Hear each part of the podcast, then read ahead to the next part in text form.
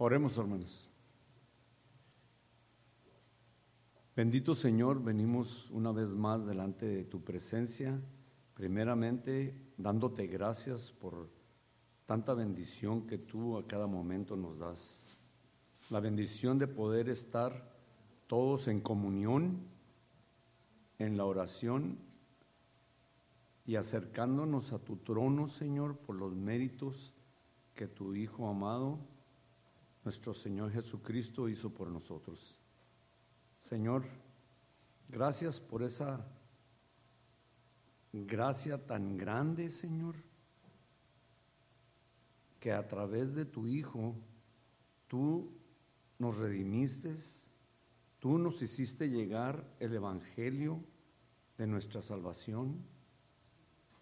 Y por eso en esta tarde, Señor, podemos estar juntos alabando y exaltando tu santo nombre.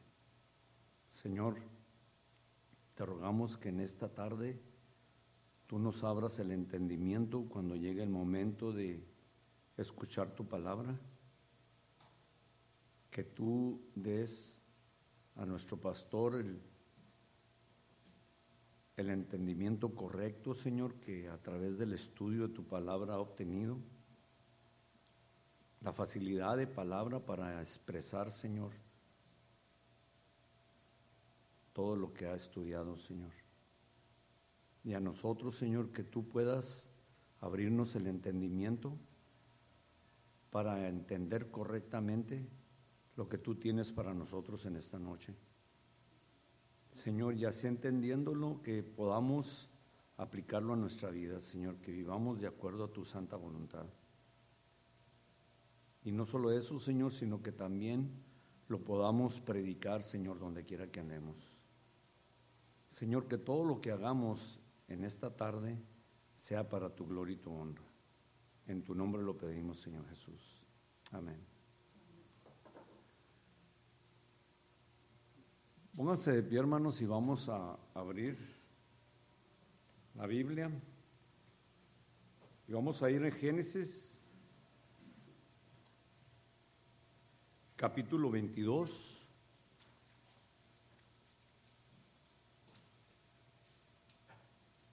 Versículos del 1 al 13. Génesis 22, del 1 al 13.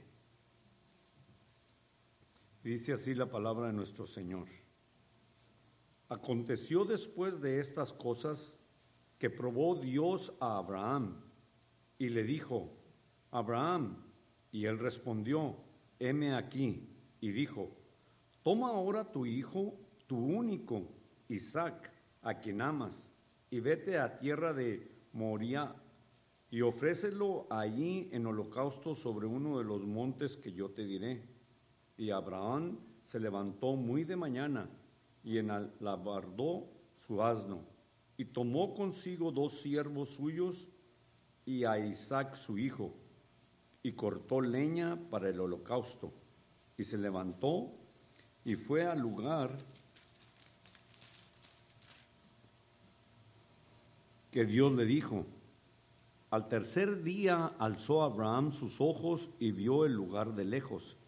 Entonces dijo Abraham a sus siervos, esperad aquí con el asno, y yo y el muchacho iremos hasta ahí y adoraremos y volveremos a vosotros. Y tomó Abraham la leña del holocausto y la puso sobre Isaac su hijo. Y él tomó en su mano el fuego y el cuchillo, y fueron ambos juntos. Entonces habló Isaac a Abraham su padre y dijo, Padre mío. Y él respondió, heme aquí, mi hijo. Y él dijo, He aquí el fuego y la leña mas ¿dónde está el cordero para el holocausto? Y respondió Abraham, Dios se proveerá de cordero para el holocausto, hijo mío. E iban juntos. Y cuando llegaron al lugar que Dios les había dicho, edificó allí Abraham un altar y compuso la leña y, ató a Isaac su hijo y lo puso en el altar sobre la leña. Y extendió Abraham su mano y tomó el cuchillo para degollar a su hijo. Entonces el ángel de Jehová le dio voces desde el cielo y dijo, Abraham, Abraham. Y él respondió, heme aquí. Y dijo, no extiendas tu mano sobre el muchacho, ni le hagas nada, porque ya conozco que temes a Dios, por cuanto no me rehusaste tu hijo, tu único. Entonces alzó Abraham sus ojos y miró, y he aquí a sus espaldas un carnero trabado en un zarzal por sus cuernos. Y fue Abraham y lo tomó el, carnero y lo ofreció en el holocausto en el lugar de su hijo, en lugar de su hijo. Que Dios bendiga su palabra.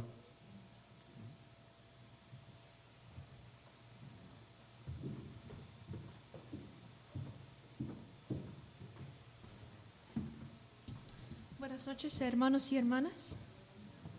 Qué bueno que estamos aquí para alabar a nuestro Señor. Es una bendición y un gozo siempre estar aquí con ustedes para alabar a nuestro Señor y escuchar su palabra. Vamos a cantar estos siguientes himnos.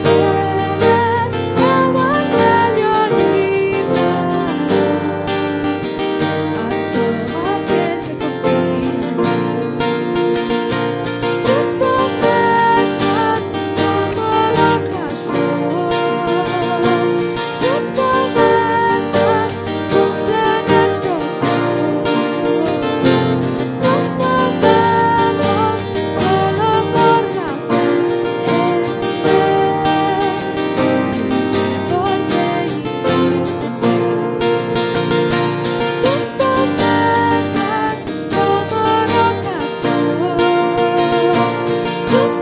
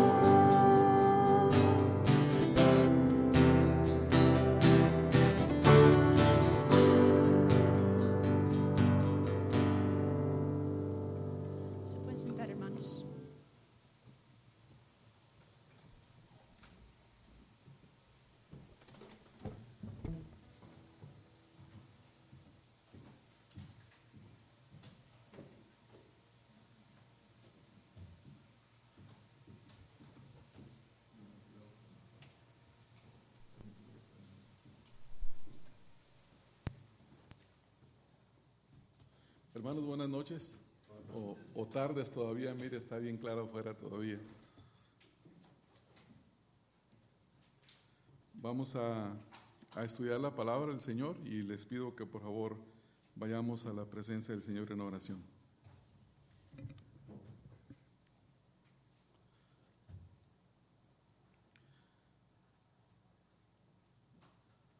Padre, estamos muy agradecidos en esta noche porque nos has permitido venir a la mitad de la semana para congregarnos, alabarte, tener comunión unos con otros y estudiar tu palabra, Señor. Te damos gracias porque es un privilegio que tú nos estás concediendo a la mitad de esta semana. Ya te hemos adorado, Señor, a través de la oración, la lectura de tu palabra los cantos tan hermosos y ahora queremos seguir adorándote a través del estudio de tu palabra. Señor, en esta reunión tú eres el centro, Señor, de todas las cosas. Tú eres la razón, tú eres el propósito por el cual nosotros nos congregamos, nos reunimos. la oración, los cantos, la palabra, todo es para la honra y gloria de tu nombre, Señor. Y ahora que estudiamos esta porción de la Escritura, o más bien dicho, este tema que continuamos estudiando, queremos pedirte que tú ayudes a cada uno de nosotros, Señor, en lo que abrimos tu palabra, que podamos tener entendimiento y que tu Santo Espíritu nos guíe a cada uno, Señor, a tener una respuesta apropiada, Señor, a la instrucción de tu palabra y como resultado de ello, Señor, tú seas altamente glorificado. Pedimos, Señor, por nuestros hermanos que no pueden estar aquí en esta noche, por los que están enfermos, por los que quizás trabajaron hasta tarde. Oramos por cada uno de ellos, Señor, cualquiera que sea la razón por la que ellos no pueden estar aquí. Y pedimos, Señor, que tú seas con nosotros y que en esta hora tú seas glorificado. Estas cosas las pedimos en el precioso nombre de nuestro Señor Jesucristo. Amén. Amén. Vamos a abrir nuestras Biblias, hermanos, no en un pasaje específico, pero continuamos con el tema que dimos comienzo la semana, la semana pasada, y es el tema de la inmutabilidad de Dios, y esta es la segunda parte. Si ustedes recuerdan, en el primer estudio, en el primer mensaje, estuvimos hablando acerca de este tema, de la inmutabilidad de Dios. Y aprendimos dos puntos. El primero es la definición del tema, qué significa que Dios es inmutable. Y en segundo lugar, las bases bíblicas, o sea, dónde dice la Biblia que Dios es inmutable. Eh, en esta hora vamos a continuar con la segunda parte de esta lección y vamos a ver otros dos puntos. El primero es las objeciones contra la inmutabilidad de Dios. Eh, hay personas que no creen que Dios es inmutable y presentan eh, objeciones que son aparentes, las cuales ellos defienden y toman la escritura para hacer creer que Dios no es inmutable.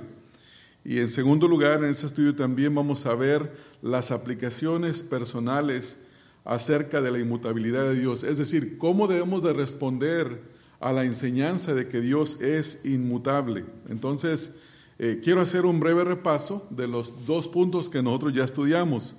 Recuerden que aprendimos en primer lugar la definición de lo que significa que Dios es inmutable.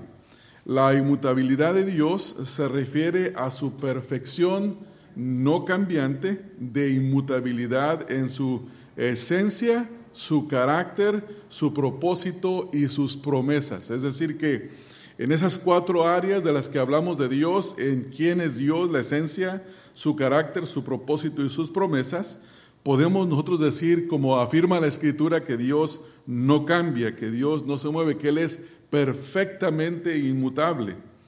Mm, también aprendimos una definición de la teología sistemática de Wayne Gruden que dice de la siguiente manera, Dice, Dios es inmutable en su ser, perfecciones, propósitos y promesas.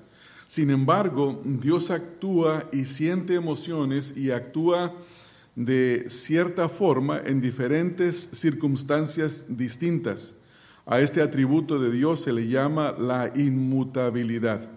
Eh, en segundo lugar, fuimos por todas las, eh, vamos a decir, todas las bases bíblicas por las cuales nosotros creemos que Dios es inmutable. Y déjeme hacer un paréntesis aquí y quiero enfatizar en lo que aprendimos el domingo, primera de Pedro 4:11, donde dice, si alguno habla, hable conforme a lo que está escrito. Es decir, que nosotros, si vamos a hablar del carácter de Dios, de la inmutabilidad de Dios, decimos lo que la Biblia dice. Porque si nosotros decimos algo que no está en la Biblia, algo que nosotros creemos que, dice, que, es Dios, entonces estamos haciendo lo que la escritura prohíbe, no tener, no tener ni hacerse dioses ajenos. Es decir, que no creer que Dios es quien nosotros creemos que es, sino más bien decir quién Dios dice que Él, que él es el mismo. Y aprendimos la primera cosa que de seis cosas que estuvimos aprendiendo, seis puntos, es que Dios es el mismo por la eternidad. O sea que siempre ha sido el mismo. Dios no ha cambiado por cuanto Él es inmutable. Y leímos el Salmo 102, versículos 25 al 27, donde dice, desde el principio tú fundaste la tierra y los cielos son obra de tus manos.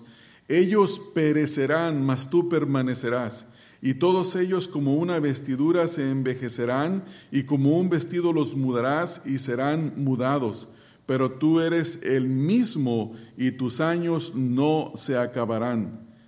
Vimos entonces que Dios es el mismo, no cambia. En segundo lugar, también aprendimos que Dios es el primero y el último. Es decir, que cuando el primer ser humano fue creado, Adán y Eva, los primeros seres humanos, Dios ya era. Y cuando el último ser humano deje de existir en esta tierra, Dios seguirá siendo. En el libro de Isaías, en el capítulo 41, versículo 4, dice, ¿quién hizo y realizó esto? Es una pregunta. ¿Quién llama las generaciones desde el principio? Yo Jehová, el primero y yo mismo con los postreros. Es decir, que Dios siempre ha sido y Dios siempre será. En tercer lugar, vimos también que Dios es lo que es. Eh, eh, él es en sí mismo. Y eso tiene que ver con su autosuficiencia. Éxodo 3:14 dice, y respondió Dios a Moisés, yo soy el que soy. Dijo, así dirás a los hijos de Israel, yo soy, me envió a vosotros. En cuarto lugar, también aprendimos que Dios es incorruptible. Dios es el único que tiene inmortalidad y siempre permanece igual. En primera, perdón, en Romanos 1:23 dice, "Y cambiaron la gloria de Dios incorruptible en semejanza de imagen de hombre corruptible, de aves, de cuadrúperos y de reptiles. O sea que se menciona el atributo de la inmutabilidad, de la incorruptibilidad de Dios, lo cual tiene que ver con su inmutabilidad. Número cinco, Dios es inmutable en su pensamiento, su voluntad, su propósito y sus decretos. Todo esto es inmutable. ¿Y qué, quiere decir la escritura con eso? Por ejemplo, Dios hace promesas, ¿no es así hermanos? En la escritura hay promesas. Y eso quiere decir que Dios ejecuta sus promesas, las lleva a cabo, pero también Dios hace amenazas. Y cuando Él amenaza, Él cumple las amenazas. También la escritura nos dice que no se arrepiente de sus dones y el llamamiento, no desecha a las personas con las cuales ha hecho un pacto unilateral y así de la siguiente manera. Número 6, también vimos que Dios no cambia. En Malaquías 3:6 leímos, porque yo Jehová no cambio, por esto hijos de Jacob no habéis sido consumidos. Entonces, hasta aquí es un repaso de los primeros dos puntos, la definición y las bases bíblicas. Ahora vamos a entrar en lo que tiene que ver con las objeciones. Gracie, ¿puedes repartir unas hojas que están aquí, mija? Ahí son dos grupos de hojas diferentes. Es la misma hoja, pero en inglés y en español. So, repártela.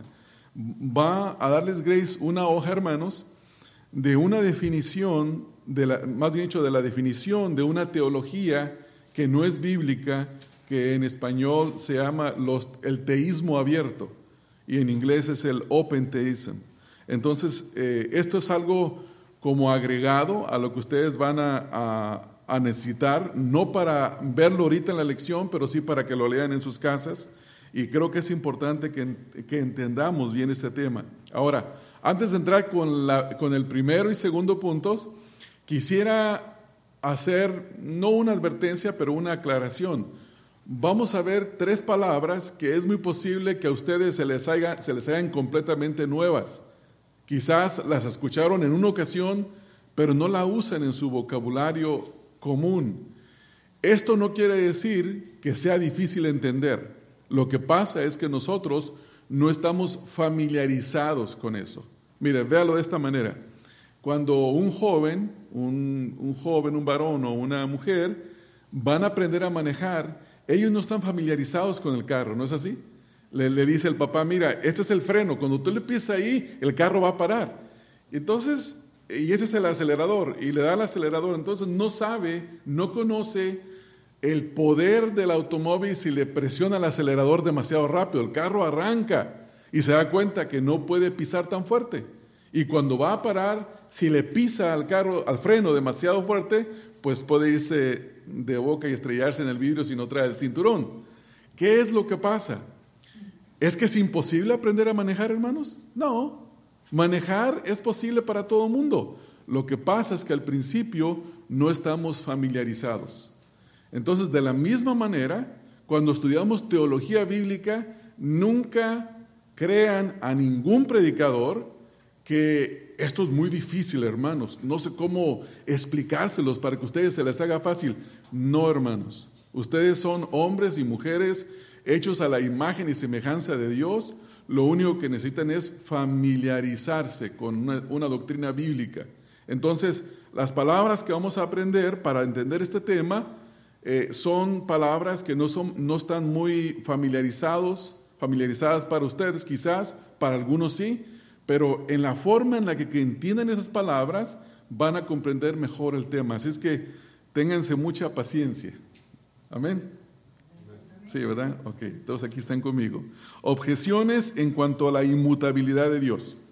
Hay algunas personas que argumentan que la inmutabilidad de Dios es un atributo verdadero en Dios, pero que hay pasajes en la Escritura que contradicen esta enseñanza y que parece ser que Dios al final cambia de parecer.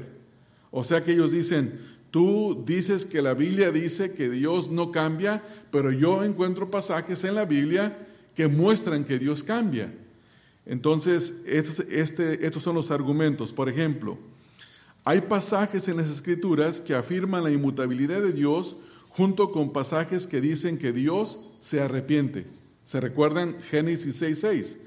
Donde dice que Dios vio que la vida del hombre era de, de continuo hacer el mal en todo tiempo. Y luego dice la escritura, y Dios se arrepintió de haber creado al hombre. Entonces, una interpretación de este pasaje mal hecha la gente dice, oh mira, ¿te das cuenta ahí? O sea que Dios creó a Adán y a Eva, pero él no sabía que cuando ellos se multiplicaran después de la caída, todo el tiempo iban a pecar. Por lo tanto, Dios tuvo que reaccionar al pecado del hombre y por eso Dios los destruyó.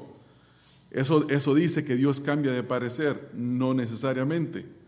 Eh, por ejemplo, hay pasajes en el libro de Éxodo capítulo número 32, en el versículo número 12, donde Dios quiere destruir a su pueblo. Y dice la escritura, porque ¿por qué han de hablar los egipcios diciendo, para mal los sacó, para matarlos en los montes y para raerlos de sobre la faz de la tierra? Vuélvete del ardor de tu ira y arrepiente de este mal contra tu pueblo. Esta es la súplica de Moisés a Dios, porque cuando Moisés estaba en el monte recibiendo los diez mandamientos, las tablas de la ley, el pueblo se había hecho un becerro y Dios dice, voy a destruirlos, los voy a destruir a todos.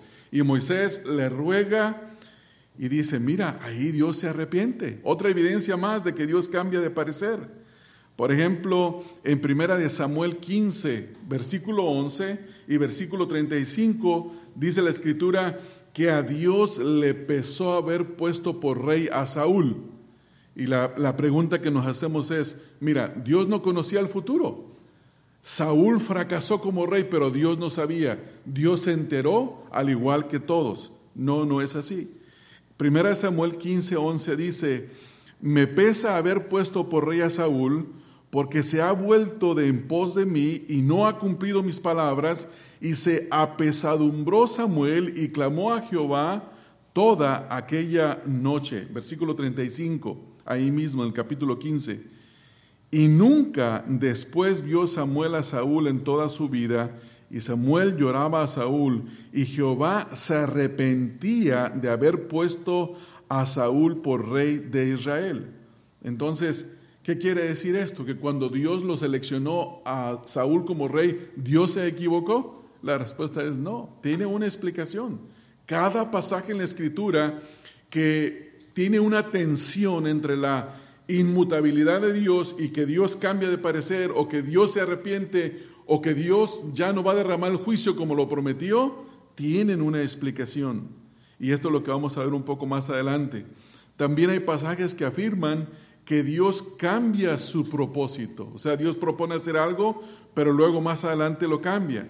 Por ejemplo, en Génesis capítulo número 23 al versículo número 32, no lo vamos a leer, pero ahí encontramos que Dios quiere destruir a Sodoma y Gomorra y Abraham comienza a hacerle preguntas a Dios. Dice, ¿qué tal si en aquella ciudad hay tantos justos? Y así se la lleva reduciendo el número y parece que Dios cambia de parecer temporalmente porque ahí puede haber justos.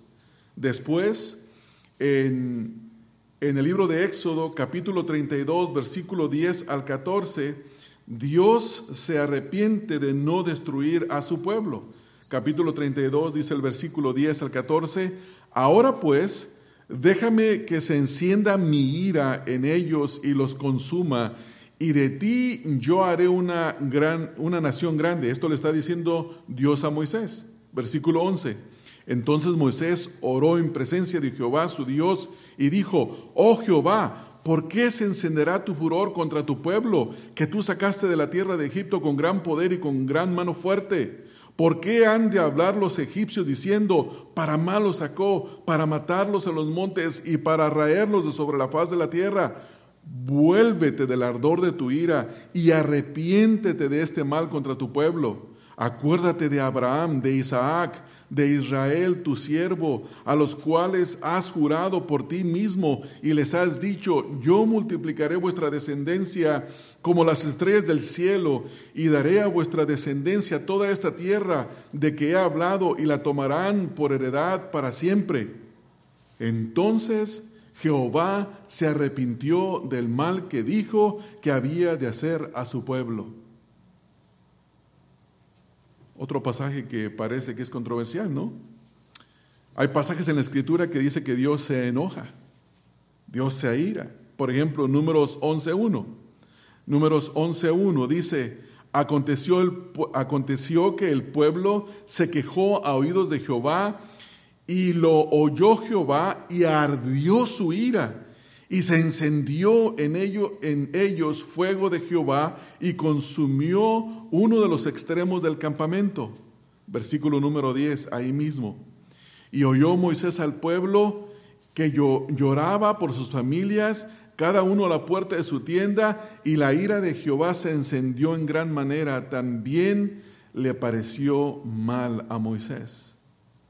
Hay pasajes en la escritura que hablan no solo del enojo, sino también de la ira pasajes que hablan de la manera diferente, que Dios trata diferente con el incrédulo que con el creyente, pasajes que hablan de cómo Dios se encarnó en el tiempo, por ejemplo, la escritura dice que Dios no cambia, que es inmutable, pero también la escritura nos dice en Juan 1.14, y el verbo se hizo carne y habitó entre nosotros, o sea, sufrió una encarnación. Y luego Pablo dice en Gálatas 4.4, pero cuando vino el cumplimiento del tiempo, Dios envió a su Hijo, nacido de mujer y nacido bajo la ley.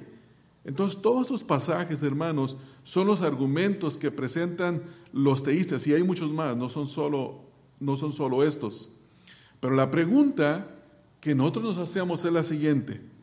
¿Cómo podemos explicar estas aparentes tensiones en cuanto a la inmutabilidad de Dios y los pasajes que dicen que Dios se arrepintió. Los pasajes que dicen que Dios hizo una promesa a su pueblo, pero luego se encendió en ira contra su pueblo. Y la primera cosa que debemos declarar es que la Biblia nunca se contradice. Jamás se ha contradecido. No existe un solo pasaje en la Biblia en el que Dios se contradiga a sí mismo. La escritura nos dice en el libro de números que Dios no es hombre para que mienta, ni hijo de hombre para que se arrepienta. Y también la escritura nos dice que Dios se arrepintió de haber creado al hombre. Entonces la pregunta es, ¿cómo respondemos a esta tensión? Y la primera cosa que hacemos es yendo a lo seguro. ¿Qué afirma la escritura? La escritura afirma que Dios no cambia. Entonces, lo que hacemos es ir y entender el lenguaje que se utiliza en la escritura para poder entenderlo. Y aquí, si quieren hacer notas, hay dos palabras que son claves en el lenguaje bíblico y que debemos de entenderlas. En primer lugar, necesitamos entender la palabra que tiene que ver con el lenguaje antropomórfico. Son palabras compuestas. Es antro, antropos es hombre y morfo es de transformación, o sea, de, de ajustarse a, es el cambio, es antropomórfico. Y luego la otra palabra es antropopatía, antropopatía. ¿Qué significa lenguaje antropomórfico? Es una forma de pensamiento que atribuye a Dios características o aspectos humanos. Por ejemplo, la escritura nos dice que la escritura habla de las manos de Dios. Pero ustedes se recuerdan, por ejemplo, Isaías 66, 2. Dice, mi mano hizo todas las cosas y así todas estas cosas fueron, dice Jehová, pero miraré a aquel que es pobre y humilde de espíritu y que tiembla ante mi palabra. Noten ahí que dice, mi mano hizo todas esas cosas. Y la pregunta que yo les hago a ustedes, hermanos, es, ¿qué tan grande es la mano de Dios para haber hecho el sol? ¿no? Oh, pues es una gran manota. ¿Está hablando la escritura de una mano física? No, está utilizando un lenguaje antropomórfico porque los hombres creamos cosas con las manos.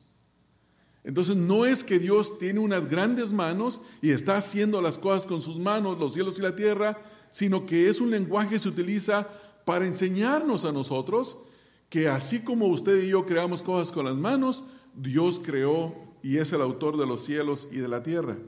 Salmo número 8 en el versículo número 3. Cuando veo tus cielos, obra de tus dedos, y la luna y las estrellas que tú formaste. Cuando usted ve un cuadro muy hermoso creado por un pintor que toma el pincel y cuidadosamente con la punta de los dedos lo toma y crea aquella gran pintura, aquel cuadro tan hermoso, y uno lo ve y dice, wow, dice, esas son las manos de las manos y los dedos del pintor que hizo ese gran cuadro. De la misma manera, la escritura le atribuye a Dios, le atribuye características o aspectos humanos. Ahora la segunda palabra, hermanos, la segunda palabra que es la antropopatía, es la atribución de sentimientos humanos a Dios, es atribuirle a Dios sentimientos humanos. Por ejemplo, Éxodo 4:14 dice, entonces Jehová se enojó contra Moisés. Se le está atribuyendo un sentimiento humano. Dice, Jehová se enojó contra Moisés. Números capítulo 11, en el versículo número 1, pasaje que ya leímos, dice, y aconteció que el pueblo se quejó a oídos de Jehová y lo oyó Jehová y ardió su ira. Una emoción que nosotros conocemos como ira se le atribuye a Dios. Salmo 106 en el versículo número 40. Dice, se encendió por tanto el furor de Jehová sobre su pueblo. Zacarías 10:3. Contra los pastores se ha encendido mi enojo. Dice, y castigaré a los jefes, pero Jehová de los ejércitos visitará su rebaño y la casa de Judá y los pondrá por su caballo y los pondrá como su caballo de honor en la guerra. Estos pasajes que acabamos de ver, entonces le atribuyen a Dios emociones. Ahora, el no entender esto, hermanos, nos puede llevar a conclusiones heréticas, a contradecir enseñanzas de la Biblia que son tan claras y a pervertirlas. Y uno de estos problemas viene con aquellos que creen en lo que se le llama el teísmo abierto, el teísmo abierto. En el año de 1996, para algunos hace muchísimos años, para nosotros no hace tantos, hace unos cuantos, 97, estábamos en la cadena del 97, ¿verdad? Ya hace muchos años, sí, en el año 97. En la iglesia donde estábamos congregándonos había un pastor en la iglesia americana que se llama, espero que todavía viva, George Van Alstyne. Él tuvo una, una disputa con John Piper y la disputa fue que George Alstyne creía la doctrina del, del teísmo abierto, es decir, que Dios no conoce todo el futuro, que Dios se va enterando de las cosas en lo que van ocurriendo. Y John Piper eh, le refutó con un artículo diciéndole, Dios conoce todas las cosas. Entonces, esa teología del teísmo abierto es una teología mm, errada y es vieja. Ahora, ¿qué es el teísmo abierto? Esto ustedes lo tienen en la hoja que yo les entregué y les voy a dar una suma, un resumen de esa misma hoja, que es un artículo, un buen artículo que encontré en el Internet acerca de esto. Si ustedes escriben qué es el teísmo abierto, ahí van a encontrar muchos artículos con referencia a este punto. El teísmo abierto, también conocido como la teología de la apertura o la apertura de Dios, es un intento por explicar la presencia de Dios en relación al libre albedrío del hombre. El argumento del teísmo abierto esencialmente es este. Son tres sus premisas. La número uno es, es esta. Los seres humanos son verdaderamente libres.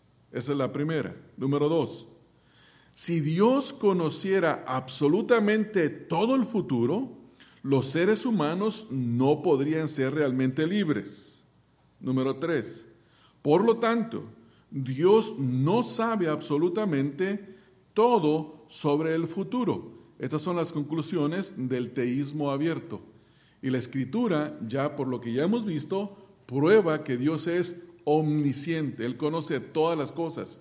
Y esto nos lleva, hermanos, a una doctrina que vamos a estar viendo que tiene que ver con los decretos de Dios o el decreto de Dios. Es decir, que en la eternidad Dios decretó lo que habría de ser y a través de la historia Él lo va ejecutando. O sea que Él dijo lo que había de ser y tiene el poder para supervisarlo y para ejecutarlo, para llevar a cabo su plan, y no hay nadie quien pueda cambiar sus decretos. Entonces, al entender esto, sabemos que Dios conoce todas las cosas. La escritura dice que aún los cabellos de nuestra cabeza están contados. Dios los conoce. La escritura dice que ni un pequeño pajarillo de los más pequeños cae al suelo y muere sin que Dios lo tenga todo previsto. O sea que Dios es soberano sobre todas las cosas. Entonces, estos teístas dicen que Dios realmente cambia su mente, sus propósitos y sus promesas en respuesta a lo que hacen los seres humanos. Entonces, aquí está el dilema.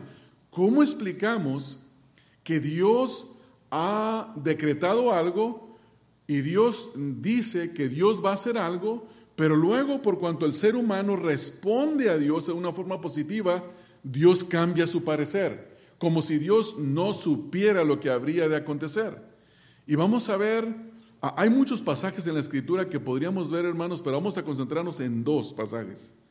El primero es la lectura bíblica que tuvimos. ¿Se recuerdan la lectura? ¿En qué capítulo estaba, hermano, la lectura bíblica? Génesis 22. ¿De qué se trata? Sí.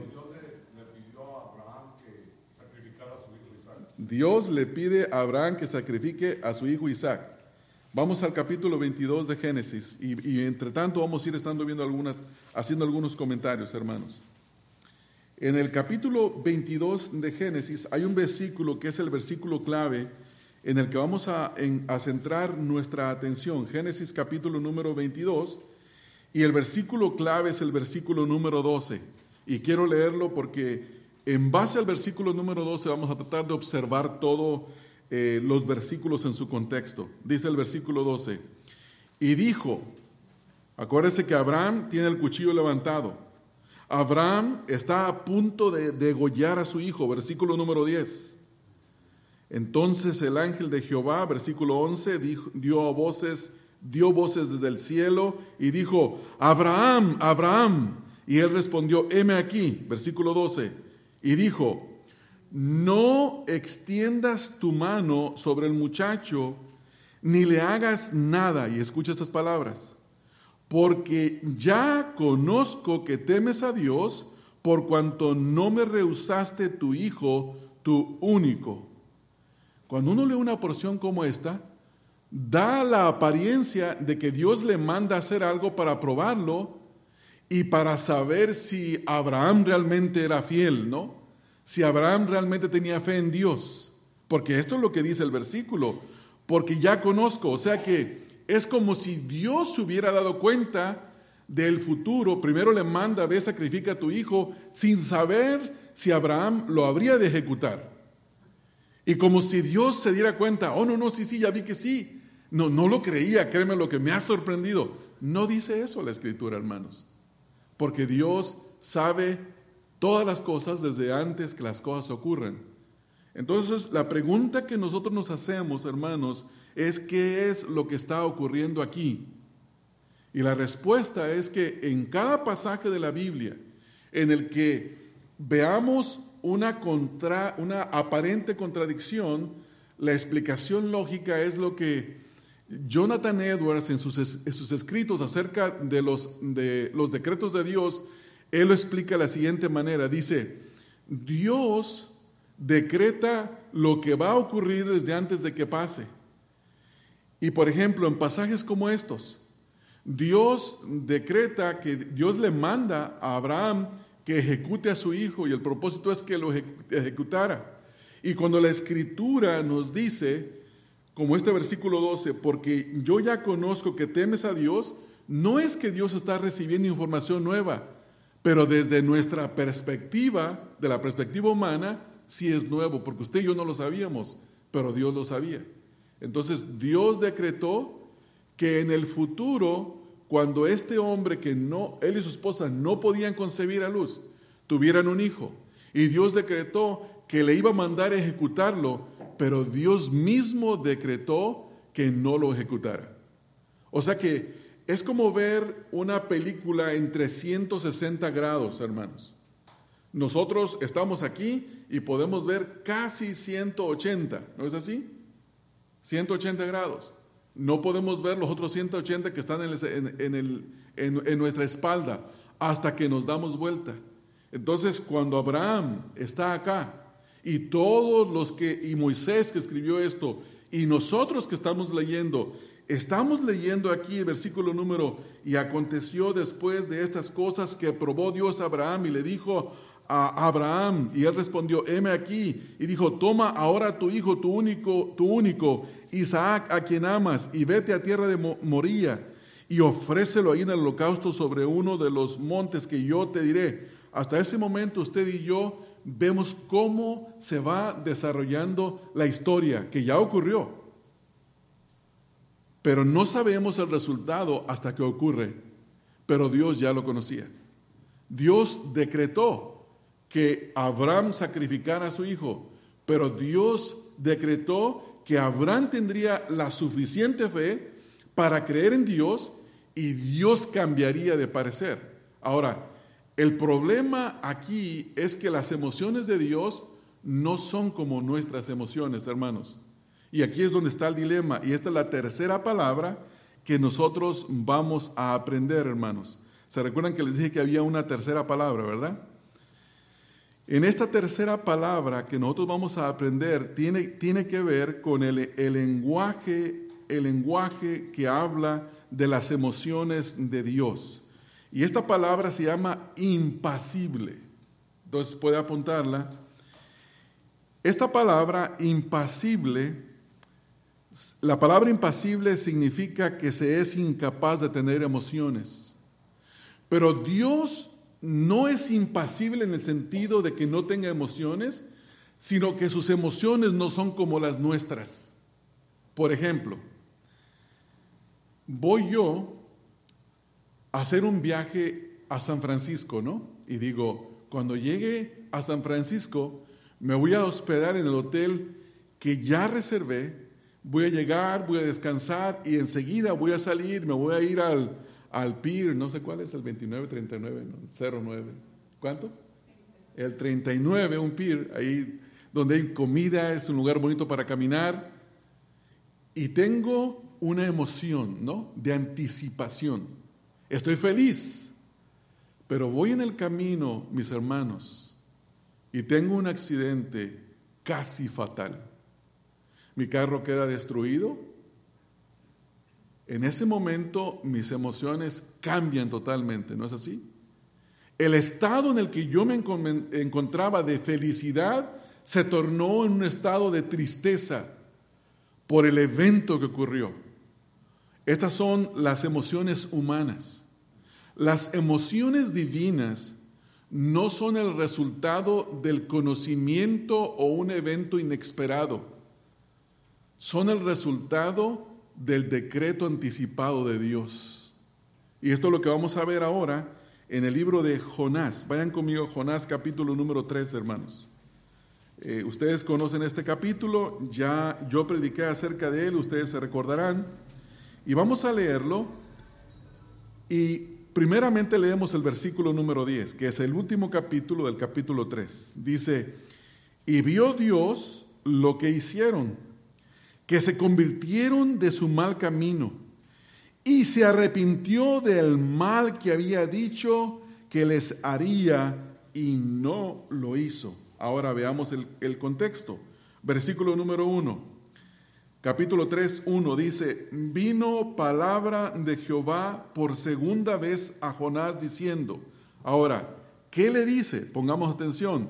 Dice, levántate y ve a Nínive, a aquella gran ciudad, y proclama en ella el mensaje que yo te diré. Hasta este punto no le he dicho el mensaje. Versículo 3.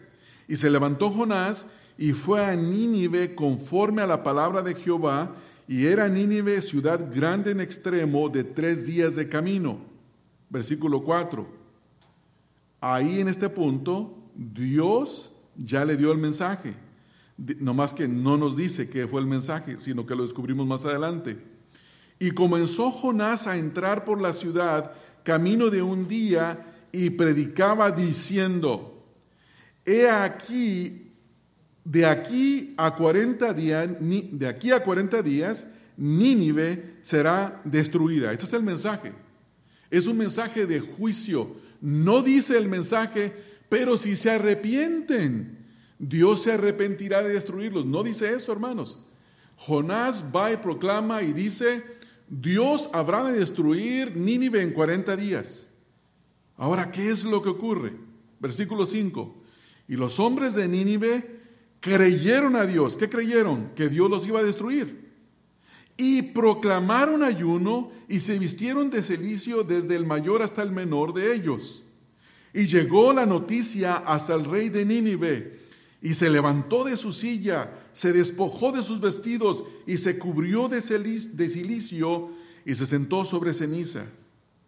Versículo 7 e hizo proclamar y ayunar y anunciar en Nínive por mandato del rey y de sus grandes, diciendo, hombres y animales, bueyes y ovejas, no gusten cosa alguna, no se les dé alimento ni beban agua, sino cúbrase de silicio hombres y animales y clamen a Dios fuertemente y conviértase cada uno de su mal camino, de la rapiña que hay en sus manos.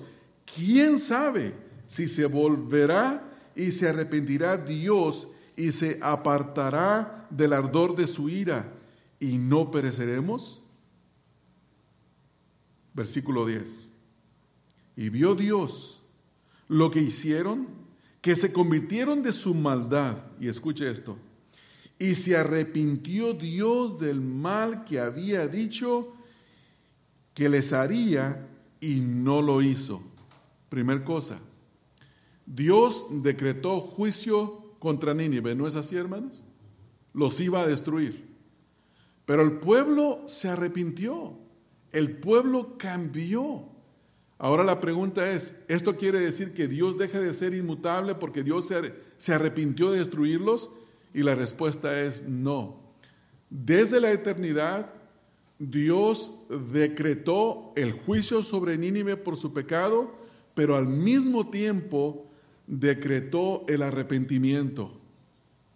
Y cuando dice la escritura que Dios se arrepiente, es para que usted y yo entendamos que dejó de descargar su ira contra ellos y les descargó, o más bien les extendió su misericordia. Pero no quiere decir que Dios cambie como nosotros cambiamos. Ustedes y yo podemos ser de las personas que decimos, mira, voy a hacer esto y esto, esto para contigo, porque nos sentimos motivados a hacerlo. Pero después esa persona nos hace un mal o nos decepciona y decimos, no, siempre no. Cambiamos de parecer, tenemos una emoción distinta, pero en Dios esas emociones no son como las nuestras. Déjenme leerles lo que dice la teología, la teología sistemática en cuanto a esto. Dice, Dios es impasible, no en el sentido de, de que carezca de sentimientos verdaderos o no tenga afectos, sino en el sentido de que sus emociones son expresiones activas y deliberadas de su carácter sagrado, no como suele ser en el caso de las emociones humanas, pasiones involuntarias por parte de Dios por las que es movido. O sea que Dios no tiene una pasión involuntaria. Cuando Dios le dice a Abraham, no lo sacrifiques a tu hijo, y cuando Dios se arrepiente de no traer juicio contra Nínive, son emociones movidas por sus decretos anticipados y no porque Él cambie de parecer. Entonces, hermanos, cuando escuchemos que alguien dice, no, Dios no conoce todo el futuro, Dios no sabe lo que habrá de ocurrir. Por ejemplo, Génesis 3, que cae el hombre y la mujer. Y la pregunta es, ¿sabía Dios que el hombre y la mujer caerían en pecado? Y la respuesta es sí. Y tenía un plan que él activaría, donde hace la promesa en Génesis 3:15, dice que Satanás le mordería el calcañar a la simiente de la mujer, pero la simiente de la mujer le aplastaría la cabeza a Satanás.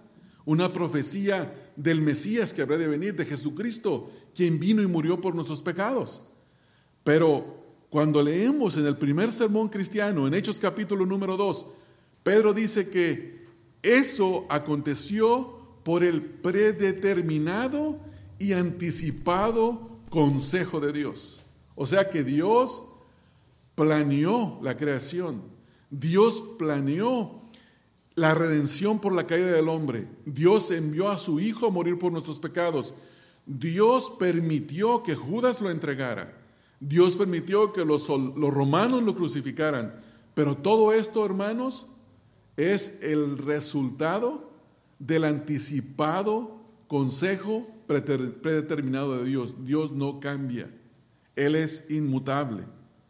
Entonces ahora la pregunta es, ¿cómo debemos de responder a esta doctrina? Y hay tres respuestas que deberíamos de tener mínimo. Número uno, debemos de responder en adoración, hermanos. En adoración porque Dios no es como nosotros. Dios es, como dice la Escritura, el único ser que es adorable. Él es digno de ser adorado porque Él es inmutable, Él no cambia en el libro de los Salmos, en el capítulo 47, versículo 1, Salmo 47, 1, dice, pueblos todos, batid las manos, aclamad a Dios con voz de júbilo. O sea que hay que adorarlo por quien es Dios. Salmo 98, en el versículo número 4, cantad alegres a Jehová toda la tierra, levantad la voz y amplitud y cantad salmos. O sea que debemos de adorar a Dios porque Él es inmutable. Ustedes y yo somos mutables. Los cielos y la tierra, dice el Salmo, se desvanecen como un vestido. Como el vestido se acaba, así los cielos y la tierra se desvanecen y dejarán de ser, pero Dios permanece. En segundo lugar, debemos de responder con confianza. Eh, en respuesta a la inmutabilidad de Dios, debemos de aumentar en nuestra confianza en Dios. Isaías 26, versículos 4 al 6 dice, Confiad en Jehová perpetuamente, porque en Jehová el Señor está la fortaleza de los siglos, porque derribó a los que moraban en el lugar sublime, humilló a la ciudad exaltada, la humilló hasta la tierra y la derribó hasta el polvo la hollará pie, los pies del afligido, los pasos de los menesterosos. Pero dice la escritura aquí que confiemos en el Señor. En tercer lugar, debemos responder a la inmutabilidad de Dios con temor, sobre todo los incrédulos, hermanos. Romanos capítulo número 8, versículo número 1, dice, ahora pues, no hay ninguna condenación para los que están en Cristo Jesús, ¿no es así? Tenemos paz, tenemos confianza. Pero ¿qué de aquellos que no han creído en el Señor Jesucristo? Les espera la condenación eterna. Por lo tanto, Dios que no cambia, Dios manda que los hombres se arrepientan, Dios manda que los hombres en todo lugar y en todo tiempo se arrepientan porque Él ha designado a un varón por medio del cual juzgará al mundo, dice la escritura en Hechos 17:30. Y por cuanto Dios va a juzgar al mundo, toda persona que no se arrepiente de sus pecados será juzgada por Dios. Miren, note lo que dice el versículo. Hechos 17:30. Pero Dios, habiendo pasado por alto los tiempos de esta ignorancia, ahora manda a todos los hombres en todo lugar que se arrepientan por cuanto ha establecido un día en el cual juzgará al mundo con justicia, por aquel varón a quien designó, dando fe a todos con haberle levantado de entre los muertos. Esa es una referencia a Cristo. Dios juzgará al mundo a través de Jesucristo, pero los que se arrepientan experimentarán la gracia de Dios. También la escritura nos dice en el libro de Primera de Timoteo 2.5, Primera de Timoteo 2.5 nos dice que este arrepentimiento tiene que estar movido en fe para con Jesucristo. ¿Por qué? Dice la Escritura, porque hay un solo Dios. Contrario a la creencia popular de que hay muchos dioses, a las personas dicen, no, es que hay tantos dioses que ya no se sabe ni cuál Dios es el verdadero. Hermanos, la Escritura dice que hay un solo Dios es el creador de los cielos y la tierra. Es el creador nuestro y a Él nosotros vamos a dar cuentas. Porque hay un solo Dios. Este único Dios es el Dios verdadero. Esto es contrario a lo que ya mencioné a la, a la creencia popular. Él es el creador del universo. Él es santo, Él es justo, Él es misericordia, Él es amor. Por esa razón hay que arrepentirse. Y el versículo también dice, ahí mismo en 1 de Timoteo 5, y un solo mediador entre Dios y los hombres. O sea que hay uno solo que nos puede llevar a Dios. Primera de Pedro 3:18 dice, porque Cristo padeció una vez por nuestros pecados, el justo por los injustos para llevarnos a Dios. O sea que hay que arrepentirse y creer en el único mediador, en el Señor Jesucristo. Y luego nos dice el versículo, Jesucristo hombre, este, este, mediador es Jesucristo. Es el Hijo de Dios que se encarnó, que se hizo hombre y que vivió una vida perfecta. Cumplió la ley de Dios a la perfección. Amó a Dios el Padre con todo su corazón, con toda su mente, con toda su alma y con todas sus fuerzas cosa que ningún ser humano puede hacer. Cumplió la ley de Dios perfectamente y amó al prójimo como a sí mismo. Solo el Señor Jesucristo, el Dios encarnado, la segunda persona de la Trinidad, que se hizo carne y habitó entre nosotros, cumplió la ley perfectamente. Él cumplió la ley de Dios por nosotros. Él murió pagando el, precio del pecado por nosotros y resucitó de entre los muertos para certificar de que Él es el único mediador entre Dios y los hombres. Entonces, la doctrina de la inmutabilidad de Dios nos debe de llevar a adorar a Dios, nos debe de mover a confiar en Dios, que Él está cumpliendo sus propósitos, que nada de lo que nos ocurra, absolutamente nada, está fuera de sus propósitos, aún las cosas trágicas de nuestra vida, hermanos. Cuando algo que no es placentero viene a nuestras vidas, tenemos que pedirle al Señor que nos muestre su propósito en medio del tiempo difícil. Y confiemos en Dios. Si está en Cristo, no tiene que tener temor de la condenación eterna. Pero si no está en Jesucristo, tenga terror de Dios. Porque Dios es amor, pero también Dios es fuego consumidor. Vamos a orar. Padre, una vez más te damos gracias por el estudio de tu palabra, porque nos has permitido abrir la Biblia y poder terminar con este estudio de tu inmutabilidad, que tú no cambias, Señor. Tú eres el mismo, tú no cambias en lo absoluto.